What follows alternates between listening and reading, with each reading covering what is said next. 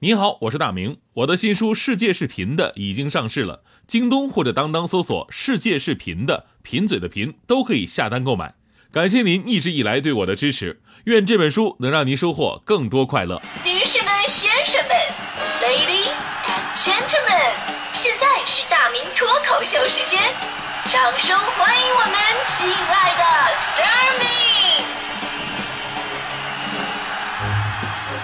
欢迎各位来到今天的大明脱口秀，我是大明。今天咱们说的是那些，呃，失去联系的人，如今是你非常想见到的那个。其实人生就是这样的啊，讲一个缘分。有的人呢可以爱恨一生，有的人呢他只能擦肩而过。那有的轰轰烈烈的，可能一下子戛然而止；有的平淡如水，却可能跟他地老天荒。人生就是这样。其实今天我们讲这个话题的时候呢，很多听众都是跃跃欲试啊，想说一个人，但是碍于现在的身份呢，哎呀，不敢说啊，求匿名。放心，咱们那些求匿名的朋友们，你们的微信都已经被我截图了，信息量很大，你们知道该怎么办啊？啊，开玩笑，我是不会出卖大家的，要出卖先我出卖我自己，真的。所以今天我我吐血挥泪，我跟大家伙说说我真实的人生经历。为什么如今我看起来就像是一个有故事的人？没有事故的话，能有故事吗？对吧？今天咱们就用故事换故事。既然大家伙对我这么坦诚，我也坦诚一次，我就讲讲我的初恋。那是，要不算了吧？这个好像不太应该说，是吧？要不要不咱们聊点别？大迪，大迪拿什么玩意儿呢？你说我，我录音笔都准备好了，你跟我说这个，赶紧说。这一期节目我要拿出去卖啊！不是。这跟你有什么关系？你要不算了吧，你让大家听着也不好，对对吧？呃，那是二零零一年的第一场雪，比二零零二年来的更晚了一些。哎，不对，怎么音乐一起来我就不自觉的我就在二零零零年的高考当中，我失利了。而当时呢，我刚刚确认关系的初恋却被保送到了吉林大学。我曾经答应过他。我要跟你上同一所大学，跟你看星星、看月亮，从诗词歌赋聊到人生哲学。很显然，我的成绩达不到，于是为了完成这个梦想，我就选择了复读一年。当然，我对自己的实力还是比较了解的，就算是再复读一年，考上吉大的几率也不会那么的大。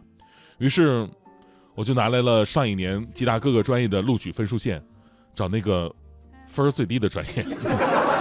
后来，没错，我就看到了播音与主持艺术。这就是我今天从事这个行业最开始的理由，是不是很没出息？人家读专业，顺带找了个女朋友；我是找女朋友，顺带读了个专业。于是经过一年的努力，我终于在二零零一年考进了吉大，跟初恋在一个学校。他的寝室离我的寝室一共就六百米，我可以天天去找他。但是你会发现，就是年轻人，很多人都是不太懂什么是感情，以为在一起感情就美满了。其实考验才刚刚开始。原来两个人在一起是不会看星星、看月亮的，毕竟我们不是天文爱好者。我们会做一些庸俗的事情。原来两个人也不会都喜欢聊诗词歌赋和人生哲学，因为我们的诗词储备量根本聊不了那么久。所以在琐事当中争吵，在自私里面坚持，就这样，说着说着就变了，听着听着就倦了，看着看着就厌了，跟着跟着就慢了，走着走着就散了，爱着爱着就淡了。想着想着就算了。大四毕业那一年，分手的原因很简单，他来北京上班，我去南方工作，就这样失去了两年的联系。而这两年，我越来越为失去这样一份感情而追悔不已。直到二零零七年，也是我人生最低谷的一个时间，那会儿因为工作被领导停岗了四个月，所以百无聊赖，看不到未来。当时突然听说我的初恋要到上海学习一年，于是我打算去上海看看他。那次见到他，我印象特别深刻，在一家咖啡馆，两个好久不见的人面对面的坐着，默默无语，两眼泪，耳边响起驼铃声。过了好久，我跟开玩笑似的，我就没话找话的，我说了一句：“听说你要结婚了。”其实我连他有没有男朋友都不知道，只是为了开玩笑缓解当时尴尬的场面。结果，我的初恋眼睛一直盯着我看，说：“你怎么知道？” Oh my god！场面更尴尬了。他说：“就下个月五号，你们可能都不知道，下个月五号除了是他结婚的日子，还是我的生日。当时我就想说，我说你这老……当然我不能爆粗口。那、祝你幸福。这段感情就这么结束了。那天晚上我喝了很多的酒，然后从第二天开始，我的整个人生都发生了改变。我相信日子总会好起来的，但这就是造化弄人。当初我们分开最大的原因，是因为他在北京，而我在南方，而现在我却也来到了北京，而他的单位，离我的单位，也只有六百米，就好像当年我们的寝室一样。所以，收音机前的朋友们，如果您的媳妇儿刚好是吉大毕业的，上班又离我特别近的话，您别想太多。我就是想说啊，其实感情这东西最宝贵的啊，就是不一定一定要有个什么什么结果，而是他，而是他拥有一个让你真正投入的过去，对吧？咱们前面说现在年轻人不敢爱，怕影响自己的生活，这种状态其实特别可悲。如果你的一生没有为别人心痛过，没有为自己后悔过，那你的人生都不完整。所以说，那个失去联系很久的人，也许没有必要再联系了，但是我们会用一生去感激那段有你的时光。哎呀，这说到这儿我就特别的感动。哎呀，大迪，大迪，你能不能把那个采访机离我远一点？你都快怼我嘴里了。那天对啊，对对，嗯 你知道我真的听得特别的感动，啊，我都快哭出来了。这演技太差了，你什么态度啊？不是大迪，我真得说你两句因为今天说这个话题的时候，其实我脑海当中一直浮现的是你的形象怎。么呢？你说你为什么一直找不到对象？你能能能理解吗？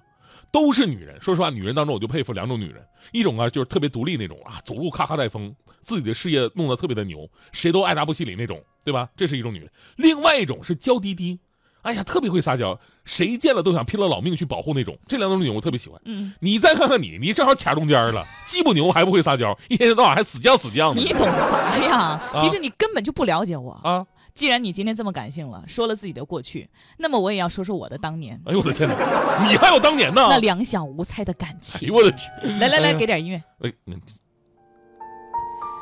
小时候，其实妈妈是给我订过娃娃亲的，那是一个特别帅的小哥哥，只是没过几年，他们家就搬走了。他当时特别宠我，每天都把好吃的零食给我吃，还带我去看他打球。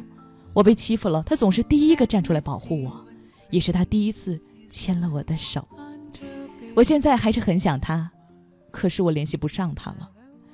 你知道为什么我要做主持人吗？其实跟你差不多，我是希望有一天能在一个所有人都能听到我声音的地方，去寻找那个男孩。所以，收音机前的听众朋友，如果您听到我的请求，那么就麻烦帮我找找，我真的很想跟他再续前缘。虽然过了这么多年，他的样貌完全不一样了，但我依稀记得他的名字，他好像叫什么彭于晏啊，彭于晏，谢谢大家啊，成功的话给你们发喜糖哦。有些